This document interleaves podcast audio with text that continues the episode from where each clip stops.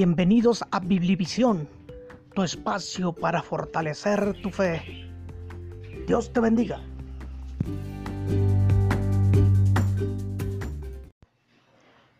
Hoy veremos una enseñanza sobre lo maravilloso del poder de Dios, de que Él puede transformar a cualquier persona si Él interviene en la vida de cualquiera que crea en Él. Espero que esta enseñanza despierte el interés en muchos que aún no experimentan la regeneración o el nuevo nacimiento y puedan entender así por qué aquellos que una vez conocieron que eran de una manera, cuando vienen a Cristo ahora son diferentes. Dios los bendiga. Permítame leer la base de este mensaje. Juan capítulo 3 del 1 al 15. Había un hombre de los fariseos que se llamaba Nicodemo, un principal entre los judíos. Este vino a Jesús de noche y le dijo, Rabí, sabemos que has venido de Dios como maestro, porque nadie puede hacer estas señales que tú haces si no está Dios con él. Respondió Jesús y le dijo, De cierto, de cierto te digo, que el que no naciere de nuevo no puede ver el reino de Dios. Nicodemo le dijo, ¿cómo puede un hombre nacer siendo viejo? ¿Puede acaso entrar por segunda vez en el vientre de su madre y nacer? Respondió Jesús, De cierto, de cierto te digo, que el que no naciere de agua y del Espíritu no puede entrar en el reino de Dios. Lo que es nacido de la carne, carne es, y lo que es nacido del Espíritu, Espíritu es. No te maravilles de que te dije, os es necesario nacer de nuevo. El viento sopla de donde quiere, y oye su sonido, mas ni sabes de dónde viene ni a dónde va. Así es todo aquel que es nacido del Espíritu. Respondió Nicodemo y le dijo, ¿cómo puede hacerse esto? Respondió Jesús y le dijo, ¿eres tú maestro de Israel y no sabes esto? De cierto, de cierto te digo, que lo que sabemos hablamos y lo que hemos visto testificamos, y no recibís nuestro testimonio. Si os he dicho cosas terrenales y no creéis, ¿cómo creeréis si os dijere las celestiales? Nadie subió al cielo, sino el que descendió del cielo, el Hijo del Hombre que está en el cielo. Y como Moisés levantó la serpiente en el desierto, así es necesario que el Hijo del Hombre sea levantado, para que todo aquel que en él cree no se pierda, mas tenga vida eterna. Los alcances de una entrevista a Jesús basado en Juan 3 del 1 al 15. Hay revistas que son codiciadas por contener reportajes de personajes del momento. La entrevista registrada en el texto leído las sobrepasa, ya que en ella se trata el tema más crucial que habrá de oír hombre alguno. Veamos primero el contexto de la entrevista, versículos 1 y 2. Veamos los antecedentes del entrevistador. Verso 1. Era un hombre que se profesaba fariseo esto nos indica que era rigurosamente estricto en guardar la ley.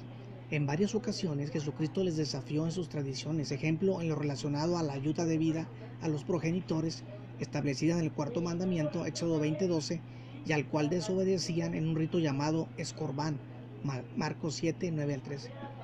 De paso quisiera decir que lamentablemente este es el caso de muchos padres que hoy deambulan por las calles procurando su sustento pero Jesucristo en otras ocasiones también reconoció las buenas enseñanzas que daban los fariseos.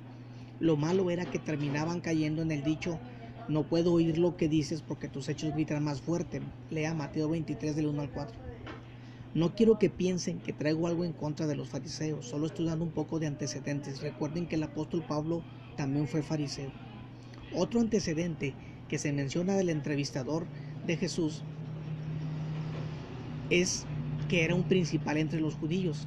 Eso significa que Nicodemo era un miembro honorable del cuerpo aristocrático llamado el Sanedrín, y cuyas principales funciones eran atender y juzgar los asuntos de índole religioso y del orden civil que se presentaban entre el pueblo judío. Lea Juan 1 del 19 al 24, lea Juan 7, 45 al 52, lea Juan 18, 3, lea Juan 18, 12 al 14, verso 19, y lea también los versículos 28 al 40.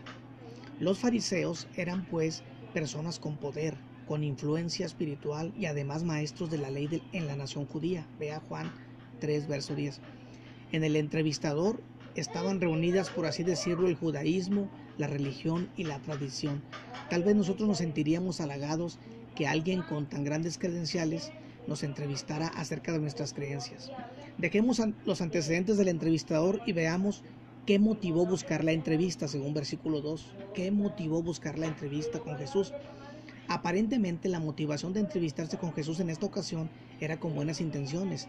Recuerden que los fariseos aparecen muchas veces en las escrituras confrontando al Maestro Jesús.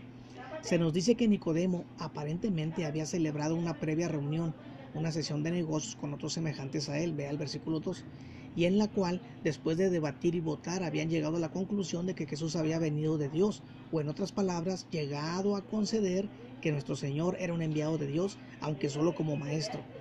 La razón de haber llegado a tan honrosa decisión fue sin duda los grandes milagros realizados por Jesús. Esto demuestra que los hechos milagrosos obrados por nuestro Señor fueron bien autentificados por quienes vivieron en su tiempo. Uno no entiende entonces por qué algunos no le creyeron. Lea Juan 2, 23 al 25.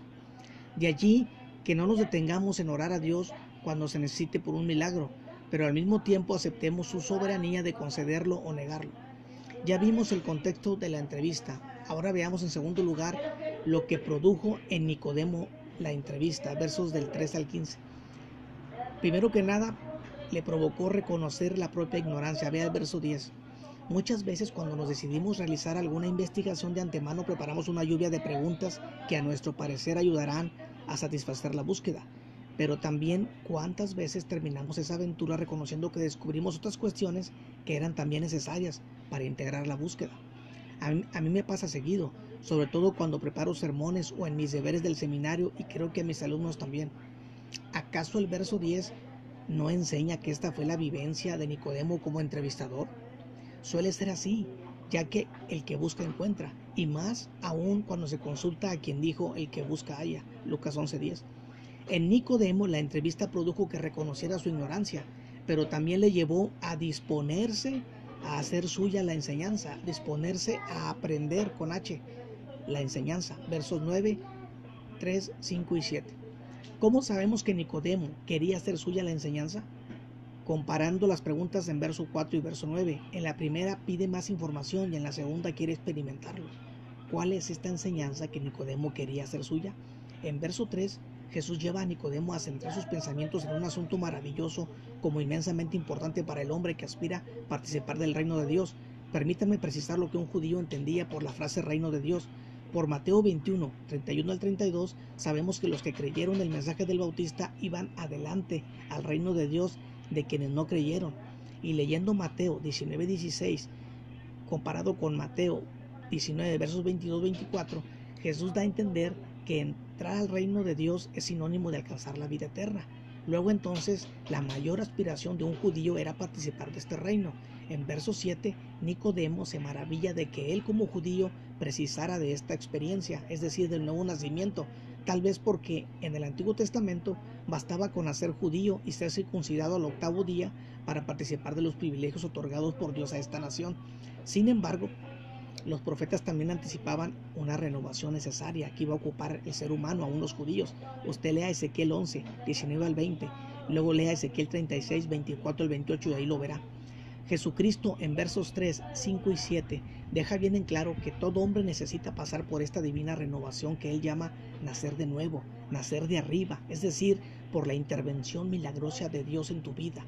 Lea Juan 1, 12 y 13. Y que este nuevo nacer se encontraría, según verso 14 15, en creerle al Hijo de Dios. Pasemos ahora a considerar el desafío que nos presenta la entrevista. A nosotros mismos, ¿a qué nos desafía? A vivir conscientemente agradecidos de haber nacido de nuevo. Tito 3.5 dice que por la renovación fue que hoy tenemos vida eterna. Nunca pierdas el gozo de ser salvo por la gracia de Dios. Procura adornar con toda tu manera de vivir esta maravillosa doctrina de la regeneración por la fe en Jesucristo. Y más ahora, cuando la multiplicación religiosa pretende presentar lo falso como cierto.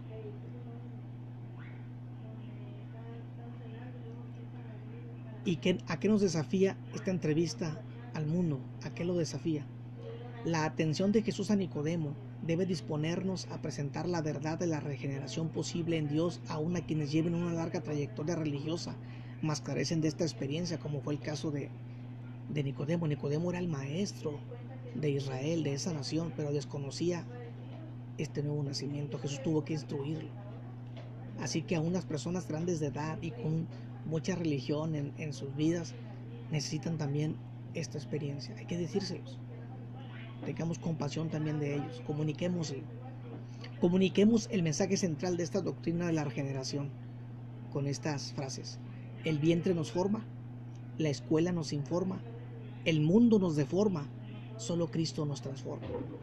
Como conclusión, hermanos, si hay un mensaje que este mundo necesita oír y ver vivirse es este, que por la fe en Cristo Dios da oportunidad de liberarse del pasado de pecado a una nueva vida. ¿Cuántas personas a veces han sentido que necesita cambiar y se han acercado para pedirte consejo porque ven que vives una vida de victoria? Que Dios nos ayude a estar preparados para guiarles a Él, a Cristo, quien puede rehacer también sus vidas.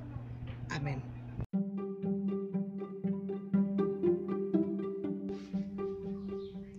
Los espero en la próxima entrega para fortalecer tu fe. Dios te bendiga.